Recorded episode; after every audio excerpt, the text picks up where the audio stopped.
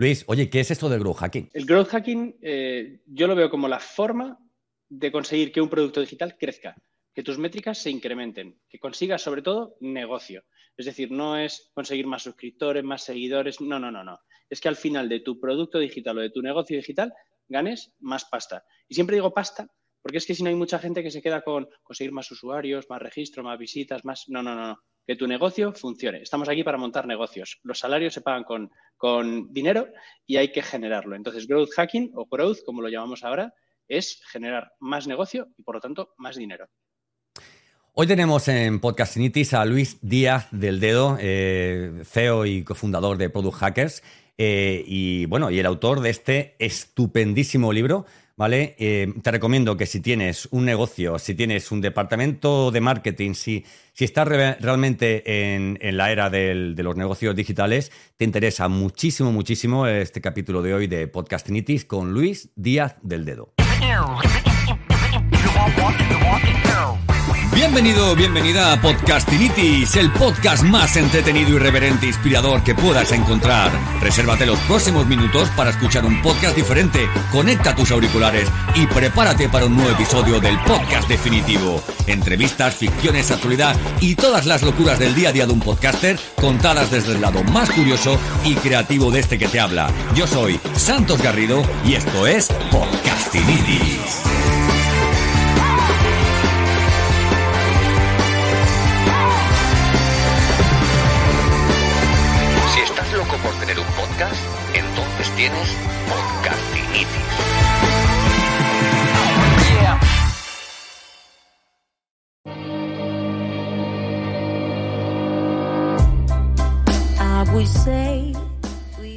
Bueno, hoy nos visita, como os digo, Luis Díaz del Dedo. Eh, estoy enamorado de, su obra, de su empresa, de su expertise y de, de este libro del que te he hablado, Grow Hacking. Eh, supera el reto de crear productos digitales exponenciales.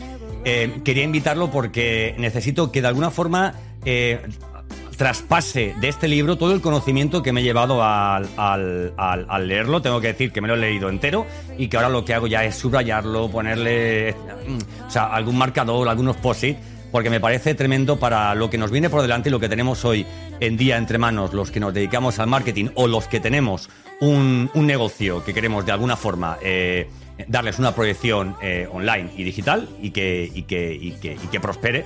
Evidentemente, la palabra de Luis Díaz del Dedo, que es un referente para mí y espero que a partir de, de hoy lo sea para ti. ¿Qué tal, Luis? ¿Cómo estás? Pues muchísimas gracias. Pues estupendamente, después de esta presentación tan maravillosa, fantástico, vamos.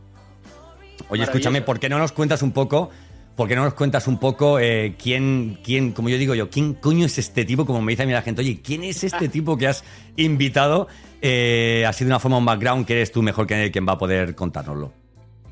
Pues, pues nada, yo, un tipo súper curioso, o sea, yo creo que la curiosidad es factor fundamental. Eh, estudié un par de carreras, aunque durante el instituto fatal, pero luego me metí un par de carreras, informática superior y ADE, porque siempre había querido ser un, un empresario con coleta. Y, y, entonces luego empecé a montar ya, eh, empecé a montar negocios digitales, entré con, José Carlos Cortizo en BrainSims, entré también en bueno, luego salté a Gamisfaction, monté mi primera startup que era gamificación, o sea, gamificación aplicada a Twitter. Y, finalmente ya la última etapa es Product Hackers. O sea, estuve trabajando como freelance de growth eh, con diferentes proyectos y demás. Y finalmente ya eh, entré con Product Hackers. Nos creamos Product Hackers. Última parte de la ah. etapa. Mm, aparte, ¿no? Yo, mira, me he visto creo que ocho o nueve entrevistas que, te han hecho, eh, ¿vale? Diferentes empresas o diferentes eh, programas de, YouTube, de podcast, etcétera, etcétera. Y si algo a mí me ha quedado claro es eh, que eres lo que se suele llamar en este país un, un, culo inquieto, ¿no? Porque, oye, ¿cómo es eso de montar Un, o sea, un negocio con un alumno tuyo? ¿Eso cómo es, tío? Sí, bueno, con un alumno y con un profesor. O sea, porque eh, José Carlos Cortizo fue mi profesor en la universidad y luego yo en la misma universidad fui profesor y di clase a, Jorge García González, que ahora es, eh, bueno, pues mi socio, son los dos mis socios, son de los cuatro socios que somos, somos nosotros tres. Y la verdad es que es no parar, tío. Si es que, o sea, yo creo que es como más se aprende. Eh, a mí lo que me pasa ahora ya llegó un momento en que al principio, cuando tú sales de la carrera, bueno, hasta la carrera, tú tienes la formación muy reglada, es paso a paso, está claro, el siguiente examen, siguiente curso, siguiente asignatura. De repente terminas y ¿qué? ¿Cómo sigues adelante? ¿cómo te sigues formando? Pues empiezas a tirar de libros, de podcasts, de blogs, de lo que sea, ¿no? Pero llega un momento en el que incluso eso, llega ya un momento, o sea, llega un momento en que también soy un tipo de, o sea, mi perfil de aprendizaje está muy, muy relacionado con, la acción y, la experiencia, el sentirlas. Entonces, el ponerte a hacerlas, el crear tu empresa, el intentar eh, inventar una cosa nueva que no se hacía antes eh, y el buscar la forma de ser capaz de escalarlo, que es lo que estamos haciendo ahora en Product Hackers, ¿no? Es un reto enorme. Es un reto que requiere tiempo y requiere mucho esfuerzo y requiere mucho dinero también que, se va dejando atrás en cada experimento que hacemos dentro de Product Hackers. Eh, y cómo, cómo, somos capaces de, amasar toda la información y documentación que generamos, todos los experimentos que hacemos con todos los clientes, cómo sacarles partido a futuro. todo eso son retos tan grandes que no te queda más remedio que aprender. Entonces, y aprender para mí, pues es el ser curioso, el, el tener quiero conseguir algo y aprender el camino que tienes que realizar y todas las vueltas que vas a dar eh, para llegar a saber cómo hacerlo. Entonces, para mí lo más importante es curiosidad y aprendizaje. Y si juntas estas dos cosas, pues al final, eventualmente, si eres muy em, echado para adelante o echada para adelante, terminarás montando una empresa porque es el reto final.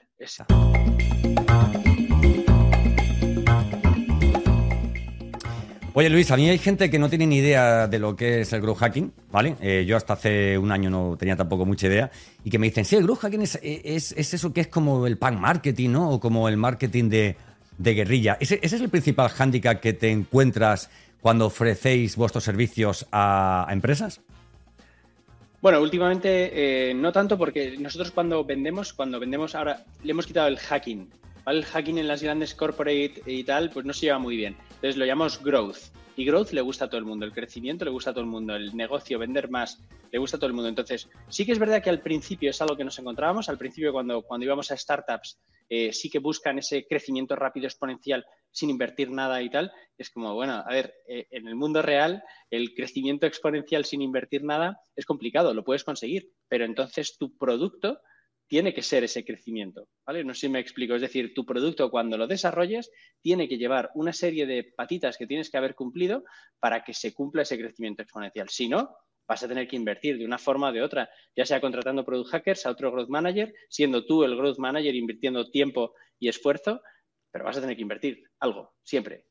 Claro, porque si al final no, si, no optimizas los procesos que tienes, estás abocado a, una cuestión... Eh, de invertir en publicidad, decir, bueno, pues voy a invertir en publicidad miles y miles y si me entra un, un 4 o un 5%, pues tengo que invertir el doble para que me entre un, un 10%, ¿no? Quiero decir, en, para mí hay, hay, una frase que tú decías, hay una frase que tú decías, eh, eh, que tú comentas en el libro, que es que hay que retar al, al, proceso constantemente, ¿no? ¿En, ¿En qué consiste ese reto? Pues mira, lo primero es, tienes que, o sea, para poder retar a un proceso tienes que tener un proceso ¿vale? cómo haces las cosas. Incluso, fijaos, el funnel no es más que un proceso. Estamos definiendo por qué etapas va a ir pasando el usuario eh, hasta que llega donde nosotros nos interesa. Entonces, retar al proceso es, primero, crea tu proceso y lo segundo, cambia cosas, prueba, experimenta, haz cosas diferentes dentro de ese proceso, porque vas a ir notando cambios. De hecho, nosotros dentro de Product Hackers estamos constantemente cambiando y mejorando muchísimo la forma en la que trabajamos con nuestros clientes. O sea, de repente nos damos cuenta de que, por ejemplo, aquí hay un cuello de botella y hay que cambiarlo. Aquí hay un problema y dedicamos demasiado tiempo a algo donde no percibe valor el cliente. Hay que cambiarlo. Eh, aquí estamos haciendo un proceso que antes tenía sentido, pero es que ahora como hemos hecho este otro cambio ya no funciona, lo cambiamos. Entonces estamos constantemente cambiando el proceso. A veces es dramático porque la gente coge un proceso y lo sigue, pero para mí eso es un problema, igual que en comercial. En comercial muchas veces los comerciales tienen un proceso y lo siguen uno, dos, tres, cuatro y no piensan. No, no, aquí hay que pensar y hay que cambiar el proceso para que funcione cada vez mejor. De hecho, uno de los valores de Product Hackers es el mejorismo y es que tenemos que estar mejorándolo todo constantemente. Y eso, me gusta, me gusta. incluye el proceso. Sí, sí, totalmente. Oye, la, representación mínima del, del proceso podría ser el funnel. Totalmente. De hecho, mira, al final, lo que yo siempre pienso cuando me preguntan muchas veces, ya, pero pero eso ya lo hace mi departamento de marketing. Y yo les digo, bueno, es que tienes que estar pensando en, que el negocio crezca y dicen, bueno, eso ya lo hace el CEO. No, porque es, es la parte económica, ya ver, si tengo un financiero. Eh, ¿Sabes qué pasa? Que todas estas personas que acabamos de decir, igual que el, product owner, el, desarrollador, el diseñador, todos están al final pensando solo en su parte. Es decir, yo diseño y subo el diseño. El programador programa y ya está. El director de producto se preocupa de que el producto funcione y de que cubra las necesidades del cliente. El CEO, por lo general, en una startup está buscando pasta, está buscando financiación. Y en un corporate está haciendo miles de cosas que no son eh, centrarse en que el negocio crezca o que crezca de otra forma, que crezca comprando empresas, que crezca haciendo acuerdos. Entonces, ¿quién se encarga de que el negocio crezca realmente? ¿Vale? Y ahí es donde entra el growth, ahí es donde entra el growth hacking y entra una figura que se encarga de analizar todo el funnel de principio a fin, desde que el usuario tiene nuestro primer impacto, ya sea en marketing, nos escucha, ve algo en un, lo que es un trigger externo, ve, le llega una notificación, un amigo le habla del producto, lo que sea, hasta que cae en nuestra página web, se convierte en un usuario, de usuario pasa a ser cliente, nos paga, se convierte en usuario recurrente y después, además de seguir pagándonos, invita a sus amigos para que usen nuestra herramienta. Entonces, ¿quién se encarga de todo ese, todo ese proceso y ese flujo? El Growth Manager. Por lo tanto, sí, el mínimo proceso de un Growth Manager es revisamos todo el funnel, buscamos las mayores caídas, es decir, dónde se me están yendo los usuarios más, o sea, el porcentaje más alto de usuarios, dónde está cayendo. Entonces me meto ahí a hacer experimentos y a cambiar las cosas para que, para que eso cambie y para que más clientes lleguen al botón de pago y, hagan clic en el botón de pago. Claro, y luego entiendo que todo ese proceso tiene mucho que ver con esto de quitar las, las hojas muertas de, del, ramo, ¿no? Es decir, ¿por qué? O sea, ¿no es una paradoja que, lo más complicado en marketing sea simplificar? Es que yo creo que lo que pasa habitualmente es que cada uno de los diferentes equipos, o sea, al final sin quererlo en una empresa se terminan haciendo silos. Y no digo, o sea, no silos, sino bueno, pues que la gente trabaja en su historia, le, tiene sus objetivos y tiene que trabajar en eso. ¿Qué pasa? Pues que muchas veces lo que nos encontramos en clientes que han estado intentando crecer es que han metido, ah, mira, pues vamos a meter este botón para que aceptes las notificaciones de escritorio. Ah, y hay que meter el de las cookies. Llega legal y dice, ponme el de las cookies. Llegan los, los de los de, bueno, los que, los que atienden los leads por teléfono y dicen, no, no, aquí mí méteme bien resaltado el número de teléfono. El de, el de online te dice, no, yo es que quiero que el botón de compra se vea muy bien. Y al final tienes un árbol de Navidad en la web Sí, sí, sí, sí. Que es infumable. Entonces la gente entra ahí y tienes que cerrar. Lo bueno, o sea, tienes que el pop-up de las cookies, el pop-up de las notificaciones, el pop-up del registro con Google. Bueno, es terrible. Lo bueno, lo bueno es cuando los comerciales te dicen dos cosas, que esto supongo que pasa en todas las empresas. Una, es que los leads que me traes no son de calidad. ¿eh?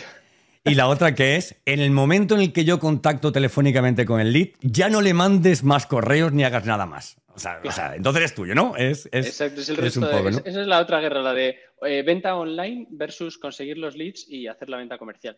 Pero totalmente al final simplificar es una cosa que, primero, es un experimento muy económico, de hecho diría que es el más económico, porque tú puedes mm. hacer tres cosas en una página web. Tú puedes quitar cosas, eh, puedes, bueno, podrías ocultarlas o cambiarlas, o sea, cosas que ya tiene, podrías ocultarlas o cambiarlas. Y por último, puedes eh, añadir cosas, ¿vale? Casi todo el mundo tiende a añadir cosas. Tú preguntas a alguien, ¿cómo mejorarías esto? Y te van a decir, pues le metería esto. Claro. Entonces todo el mundo añade. Entonces se forma un árbol de Navidad y cuando tú llegas y lo que haces es limpiar y dices, tú, a ver, ¿tú, qué es lo que quieres? Dicen, yo quiero más, más clientes, o sea, que más leads se conviertan en cliente. Perfecto. Pues vamos a quitar toda esta parafernalia que has metido por aquí. Vamos a dejar muy claro que el siguiente paso que tiene que hacer el usuario es este botón que pone contratar online y ya está. Y una vez que haga clic ahí, no le vamos a mostrar nada más. Ya, pero ¿y si el usuario a lo largo de este proceso siente que no puede continuar? Bueno, pues entonces si pasan 60 segundos en el mismo paso, que solo tiene que hacer clic y no ocurre nada, le sacamos un pop-up y le decimos, oye, ¿estás bien? ¿Tienes alguna necesidad? Pero en ese momento, no en otros. Entonces, simplificar es súper interesante porque al final el, el usuario tiene que tener muy claro cuál es el siguiente paso, cuál es mi siguiente clic. Y si no, le estamos haciendo pensar demasiado y estás metiendo 17 botones porque tienes una oferta muy grande y al final lo único que estás haciendo es bloquearle a esa persona que diga, ostras, es que no sé dónde tengo que ir. Claro, es, que, es, que hay, hay veces que la mejor forma de optimizar tu apariencia no es ponerte un sombrero, sino cortarte el pelo y quitarte la barba. Totalmente. Sí, sí, sí. Exacto. Absolutamente. Bueno, estamos hoy en, Podcastinitis con Luis Díaz del Dedo, experto eh, en, growth, ¿vale? En growth, ¿eh? como el hecho vamos a quitar el tema del, hacking, ¿verdad? Eh, y estamos aprendiendo muchísimo sobre, sobre esta parte del, marketing. Luis, ¿tú crees que esto pertenecería al, marketing o estaría entre el marketing y el, y el desarrollo?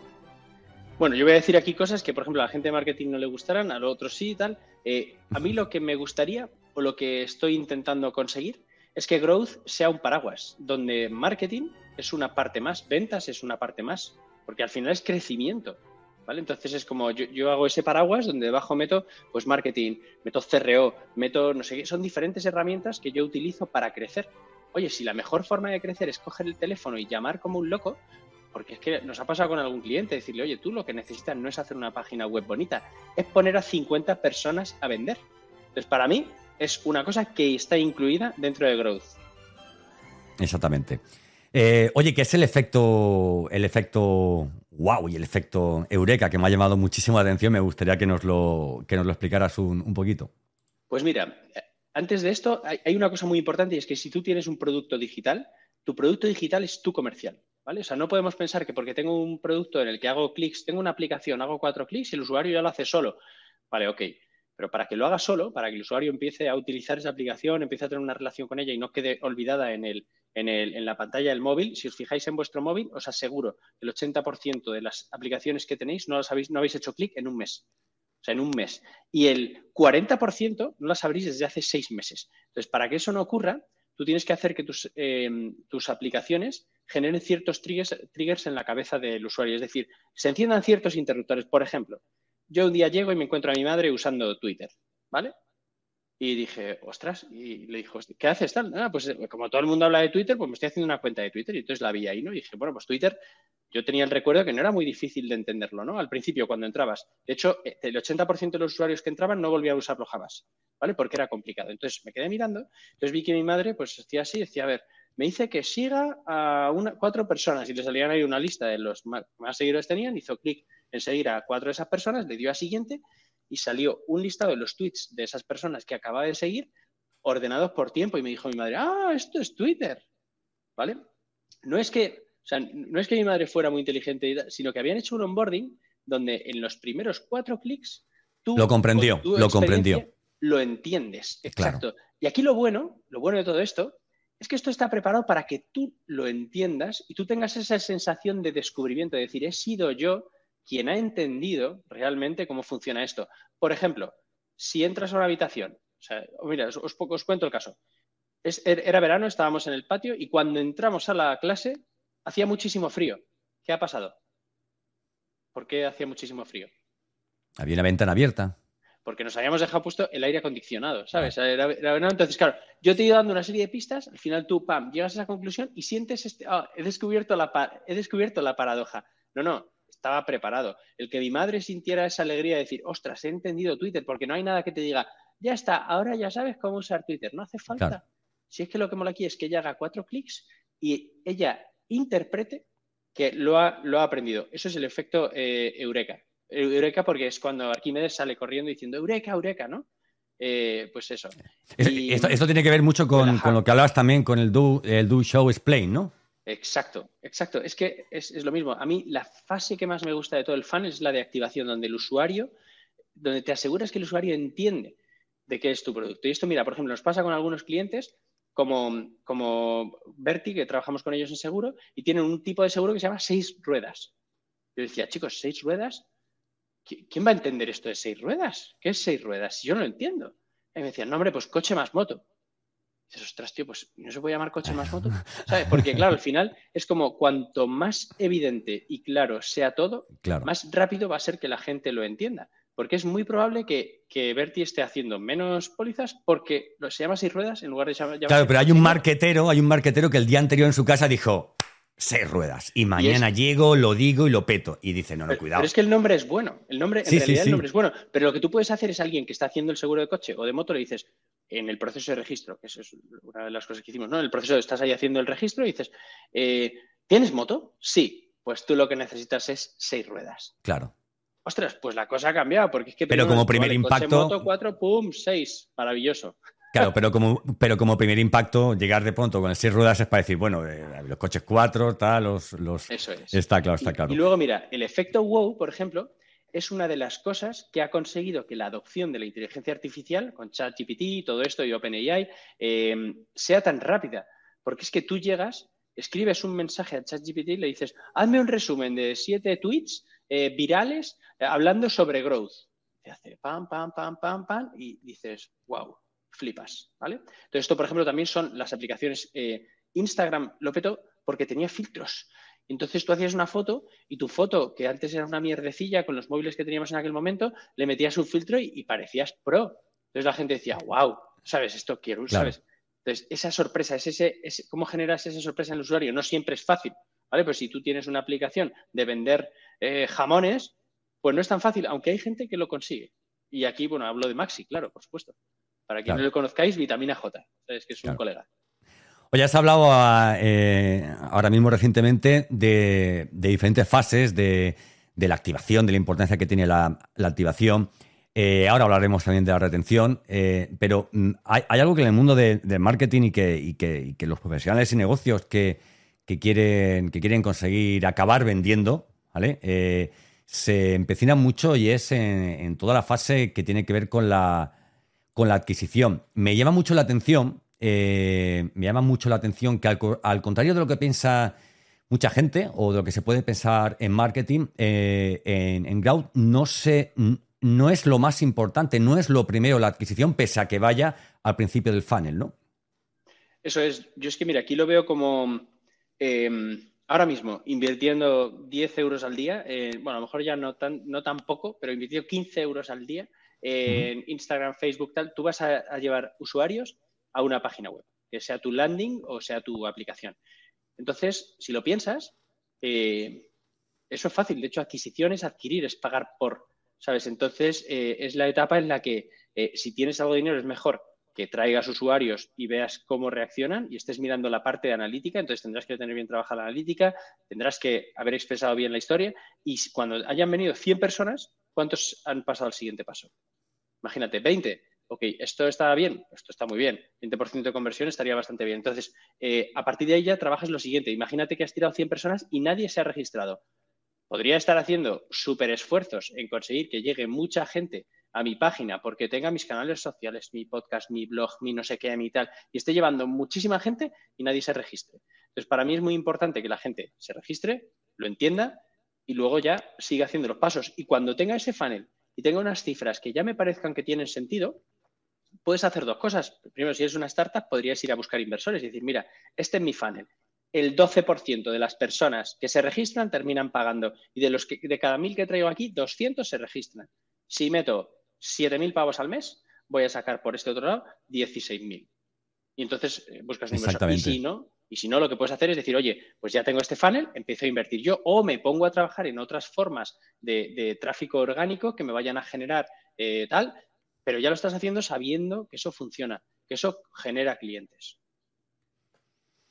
Sí, oye, ¿la retención es el, premio a un, noviazgo perfecto? Mm, sin duda. De hecho, mira, por ejemplo, en nuestro servicio, esto es diferente, pero esto es consultoría, pero, pero es el premio. Si tú das un buen servicio, la gente se queda y la gente quiere más. Pues lo mismo pasa con, totalmente con los productos digitales. Si tu, si tu aplicación resuelve un problema, la gente se queda, la gente vuelve.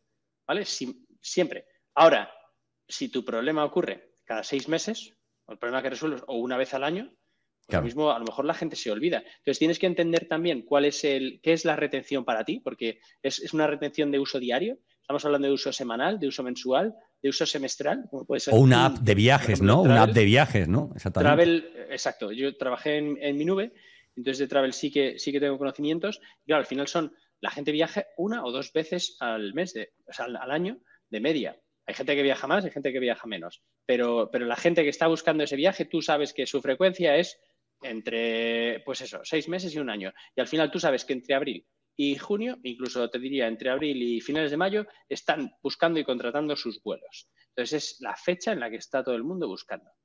Y, y, es donde tienes que recordarles que existes, si es que eres una app de viajes. Ahora, si eres la típica app de memes, ¿os acordáis que salieron millones de app de memes que consiguieron muchísimos usuarios muy rápido? Ya no queda ninguna. ¿Por qué? Pues porque al final sí resolvían un problemilla, que es el que estoy aburrido, es el problema más irrelevante probablemente que pueda haber, aunque hay gente que, lo resuelve tan bien que la gente vuelve, pero estas aplicaciones no consiguieron resolverlo todo lo bien que podía. Pero Facebook o Instagram o TikTok lo han resuelto muy bien. Entonces, claro, la gente no para de entrar. Ah, porque bueno, es que, por ejemplo, un TikTok está lleno, está plagado de sistemas para que vuelvas. Claro, al final es como tú hablas en el libro, el First User Experience, el efecto wow, eh, el efecto Eureka, ¿vale? Que no solamente tenga una buena experiencia al entrar, sino que, les, que nos entiendan y sobre todo que vean el, valor, ¿verdad? Y hablando un poquito del, valor, eh, vamos a dar un pequeño, un pequeño giro y vamos a hablar de algo que a mí me interesa. A ver, Luis, ¿qué sabes, qué sabes de podcasting? De podcast, ¿qué sabes de podcast? Tenemos nuestro propio podcast en Product Hackers que se llama Growth y Negocios Digitales. Y yo la verdad es que soy un invitado, ¿eh? el que sabe aquí es José Carlos Cortizo. Yo, yo en el podcast soy un invitado. Pero bueno, me, me interesa, me resulta muy interesante.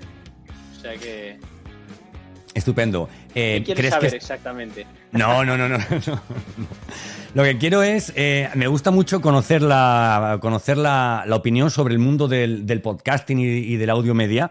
Eh, hablando del desarrollo que ha tenido en los últimos, yo no diría incluso desde la pandemia, incluso desde antes de la pandemia, ¿vale? de, profesionales que están metidos en, negocios digitales, que están metidos en el mundo de marketing como, como, como vosotros. ¿Crees que, ¿Crees que estamos en una era completamente del, del, multiformato y de la plataforma que quien apueste todo al vídeo eh, pierde o quien apueste todo a un blog, por supuesto? Yo me acuerdo de antes, tener un blog era, era, era, tenerlo todo, ¿no? Mira, yo empecé a escuchar podcast en 2010. O sea, en 2010 yo es cuando más podcast he escuchado, por ejemplo. Cuando esa etapa que os decía de, de, de, obtener toda la información, hubo un momento en que los podcasts prácticamente murieron, desaparecieron.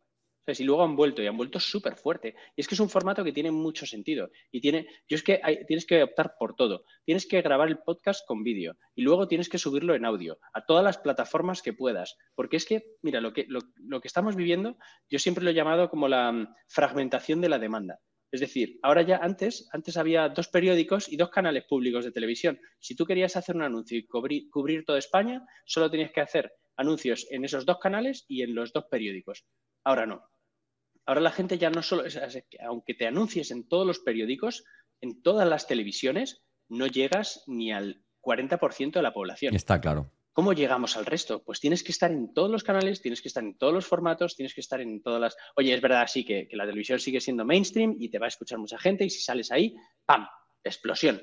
Pero, eh, pero bueno, también puedes construir tu forma de crecer y, ir entrando poco a poco. Lo que pasa es que, claro, eh, los podcasts, eh, pese a que son muy interesantes, al final llegan, eh, o sea, vivimos una burbuja en la que mucha gente digital los escucha, pero hay mucha gente ahí fuera que todavía no tiene ese nivel de digitalización. Y hablo de personas normales que tienen trabajos normales que no están relacionados directamente con lo digital. Sin embargo, esa gente está empezando a entrar. O sea, está, o sea, yo creo, tengo la sensación de que está empezando. Entonces, el gran boom del podcast todavía no ha llegado. O sea, es decir, mi sensación es que le faltan un añito o dos y entonces es lo típico que los que ya estén y se mantengan y sean, porque aquí el tema de podcast, vídeo, tal, lo más importante es la constancia. Si tú sacas un podcast a la semana durante cuatro, cinco, seis años, eventualmente vas a ser una referencia en lo que sea que cuentes en tu podcast. Entonces yo creo que, es algo que todavía le queda muchísimo recorrido y, especialmente el recorrido, y especialmente a los podcasts eh, de pago, que es algo, es una tendencia que está empezando ahora y que os recomiendo echar un vistazo a GetMumbler, si no le conocéis, donde soy inversor también, es, una, plataforma de José Carlos Cortizo, y es que yo creo que, los tiros van a ir por ahí porque empieza a ocurrir otra cosa, y ya con esto termino, y es que, si os acordáis, eh, la televisión pública empezó a dejar de gustarnos porque había mucha morralla. Había muchos anuncios, muchas series irrelevantes, muchas cosas. Pues está pasando lo mismo. Ahora hay tanta gente haciendo podcast, tanta gente haciendo contenido y, tantos eh, que no son excepcionales que, en breve va a, ser, va a ser muy lógico empezar a pagar, pues igual que antes teníamos MP3 de todas las calidades y de repente Spotify entró y vamos, a mí me parece la mejor, yo lo uso todos los días muchas horas eh, y, lo, estoy dispuesto a pagarlo, ¿no? Pues va a pasar lo mismo. Va a llegar un momento en que haya tanta, una saturación tan grande, porque claro, cada vez más gente lo hace porque cada vez es más fácil y más accesible. Entonces va a haber tanta saturación que va a haber gente que empiece a pagar por lo que realmente le aporte valor, y aquí vuelvo al valor, que es lo más importante, eh, o el valor que sea, o bien eh, ahorrarte tiempo, aprender, o simplemente eh, que no estés aburrido. Y va a haber gente que pague, como igual que paga un... Porque claro, al final la suscripción se ha normalizado tanto, nos han ayudado mucho Netflix, pues Spotify y demás, que al final, ¿por qué no iba a pagar a alguien que me gusta 9,90 al mes por escuchar un podcast? Tiene todo el sentido del mundo. Claro, esto tiene mucho que ver con algo que tú hablas en tu libro, de que el estándar de calidad ya no lo marcan productos similares al nuestro, sino cualquier producto que utiliza nuestro cliente. O sea, el hecho de que, de que, de que la gente está acostumbrada a que su pedido llegue en un día, en, Amazon, cuando lo piden por otra plataforma, también quieren que llegue en un día y si no les parece como que tal. Y en el tema, por ejemplo, que estás contando de las plataformas, ya las plataformas, ya hay, ya hay podcasts que son exclusivos de algunas, de algunas plataformas, ya eh, a ver, tenemos el caso, el, caso de Podimo, por ejemplo, ¿vale? Que tiene, eh, a ver, pese a que tú puedes acceder, eh, o sea, entrar y acceder a, todos los podcasts, ¿no? Que están registrados, luego hay unos, unos cuantos que solo puedes acceder a través de ellos. También tienes el caso de, plataformas como Audible, plataformas como Sonora, del grupo, del grupo, está por ahí también a tres media, está, Onda Cero también entre ellos y tal. Hay, hay un dato curioso respecto a lo que hablamos del, multiformato y vamos ya acabando del el tema este, y es lo que tiene que ver con, el vídeo. Yo hace unos meses eh, conocí un dato y era que en España eh, el porcentaje más alto de escucha de, podcast, de, escucha de podcast se hace a través de YouTube. Cuando YouTube es una plataforma eh, que, te exige al menos en, móvil, a no ser que tengas el premium de YouTube, te exige solamente tenerlo abierto, ¿no? Cuando el podcast es un formato que es el único que se puede consumir mientras se hace otra cosa. Tú escuchas un podcast en el móvil y puedes estar viendo tu correo y tal y cual, ¿no? Eh, o sea, estamos hablando de que en YouTube escucha la gente aproximadamente en España un 36% de los podcasts se escuchan a través de, YouTube, que es prácticamente la el mismo porcentaje que de escuchas que tiene Spotify, que es el gran, el gran monstruo. Con lo cual estoy completamente contigo en que un podcast no debe acabar en el audio. O sea, de hecho, el podcast no es audio, el podcast es, es el podcast como, como grabado. El guion del podcast puedes meterlo en un blog, puedes hacer un streaming, un directo del momento de la grabación, puedes hacer infografías, puedes meterlo en YouTube como vídeo. Eh, es el multiformato como hablábamos. Oye, una cosa ya relacionada con el, con, el podcast. ¿Cómo hackeamos el, el, podcast? ¿Cómo podemos hacer growth con el, con el podcast teniendo en cuenta que los datos de nuestros seguidores pertenecen a la plataforma donde está alojado eh, el, podcast. Pese a que tengamos, yo utilizo Captivity, que es una plataforma de alojamiento bastante pro, eh, y yo no tengo acceso a los, ni a los nombres, ni a los correos electrónicos no, de esta gente. yo me sé la respuesta, ¿vale? Pero, ¿qué recomendarías tú? Mira, tú tienes su atención. O sea, ahora mismo, eh, tú que nos estás escuchando, persona que nos escuchas, tenemos tu atención. Estás aquí, ahora. Entonces, hay una cosa muy importante que no se hace en casi ningún podcast, que es pedir que la gente lo comparta. ¿Sabes? Que es, parece muy obvio, pero es que no lo pedimos muchas veces. ¿Vale? O sea, no buscamos esa forma de decir, oye, por cada reproducción que yo tenga, tengo que intentar o pedir, oye, ¿crees que hay alguien en tu situación, hay alguien a quien crees que esto le puedas interesar? Pues mándaselo por WhatsApp.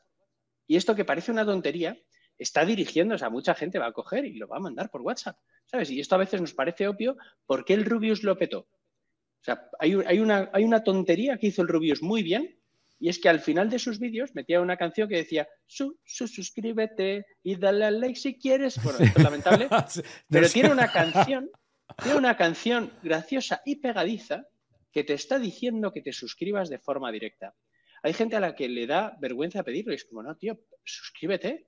Pero para nada. Tú sabes el tiempo que lleva hacer un capítulo de podcast como, como, para que te dé vergüenza que lo único que pidas sea compártelo con esa gente que pueda estar, que pueda estar interesada, ¿verdad? Eso es. O sea, para mí eh, lo más importante es que tienes la atención. Entonces, hay una cosa fundamental también, es que puedes pedirlo por pasos. Y esto mola mucho, ¿no? Puedes decir, por ejemplo, hey, persona que nos escuchas, vamos a hacer un experimento social. Te voy a pedir que ahora mismo te vayas a Twitter y empieces a escribir lo siguiente. Tranquilo, te espero. Empieza a escribir. Me está encantando el podcast de Santos Garrido y Luis Díaz del Dedo. Y cortas el link que has escuchado y lo pegas en Twitter. Y ahora vas a poner un hashtag, que es experimento social. Y le das a Twitter. Muchísimas gracias. En el próximo podcast os explicaremos cómo, solo con esto, que ya tenía su atención y tal, y esa persona, a ver, es que le puedes pillar corriendo, le puedes pillar en el baño, le puedes pillar, pero si es una persona que está, es que a lo mejor lo hace, ¿sabes? Entonces, tú puedes fasear el cómo pides. Claro, esto si lo haces dos o tres veces, pues la gente ya va a decir, Luis, tío, si es que siempre me Un poquito de imaginación, Un poquito de, Pero yo, por ejemplo, mira, esto lo hacía en las charlas. Yo en las charlas llegaba y decía, chicos, vamos a hacer un, experimento social. Además, a la gente le, flipa lo del experimento social y es decir, pues es lo que hacemos, yo es lo que hago. Product Hackers lanzamos decenas de experimentos con personas que están interactuando con ellos, conducta humana, ¿no? Entonces, eh, yo llegaba a la charla y decía, chicos, necesito una, vuestra ayuda, poneros de pie, por favor. Se ponía de pie todo el mundo. Esto es para que la gente esté un poquito más activa y no se queden tan tal. Y como ya se han despertado, o sea, se han levantado todos, incluso los que estaban medio dormidos, y de repente eh, les decía, sacar el móvil, sacar el móvil, tal, venga, pum, lo ponían ahí. Decía, hacer una foto. Entonces salía una foto, claro, y era yo, eh, con, mis datos ahí detrás, Luis Díaz del Dedo, tal, no sé qué, hace una foto. Y ahora compartirla en redes sociales.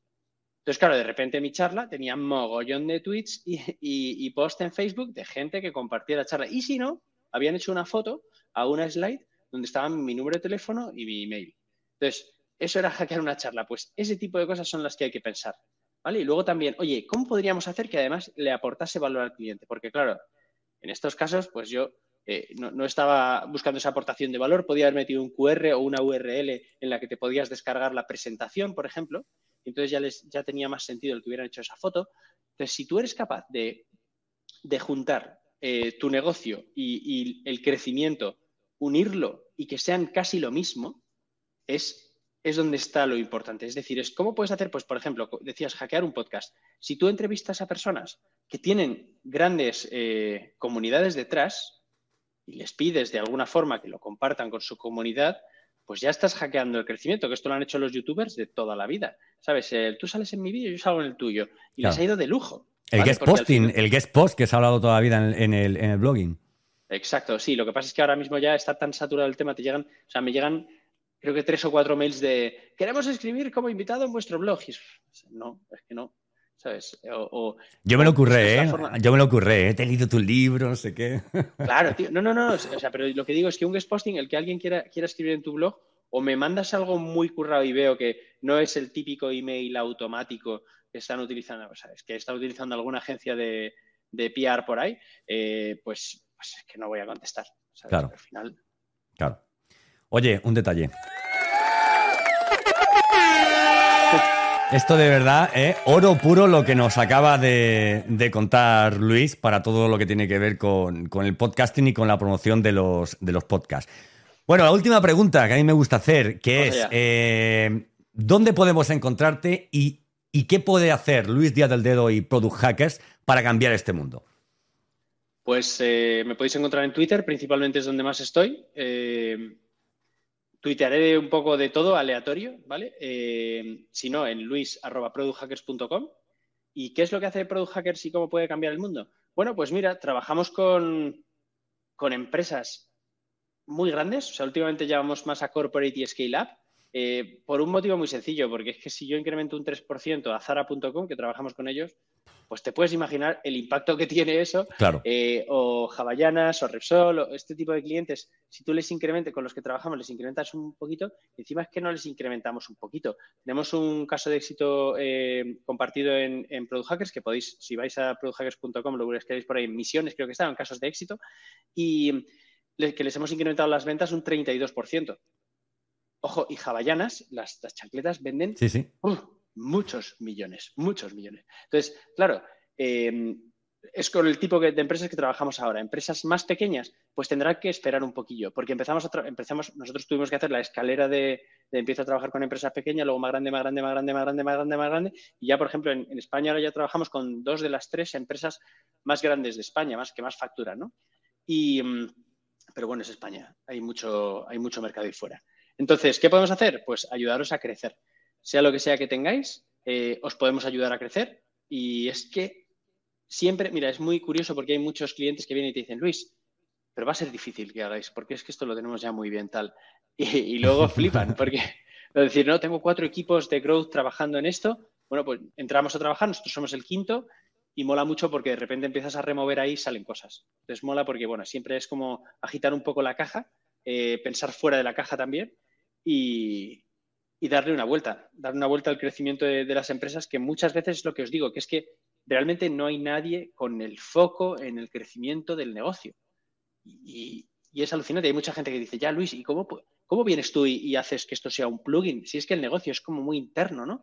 Ya, pero es que lo que hay que hacer para que crezca no es tan interno. ¿Sabes? Es lo que está en contacto con el usuario y conseguir que eso funcione y venda más.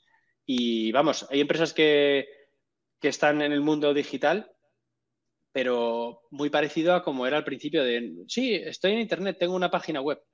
Ya, bueno, pues hay que hacer muchas más cosas. Por lo que decías antes, al final nos, nos comparan con Facebook, nos comparan con Twitter, nos comparan con este tipo de aplicaciones que son la leche a nivel técnico, que funcionan muy rápido, que están muy pensadas, que la UX es fantástica. Nos comparan con Instagram, con TikTok y llegan a tu producto digital o llegan a tu periódico, o llegan a lo que sea que hagas y se llevan una tremenda decepción o llegan a la página de Renfe y quieren comprar un billete y dicen, ¿qué voy a hacer aquí? ¿Vale? Entonces, ¿qué podemos Escúchame, hacer? Pues o, gestionar, o, gestionar, o gestionar una devolución con Renfe, ¿eh? que eso también oh, Eso es. bueno, Luis, ha sido, ha sido un placer, un placer.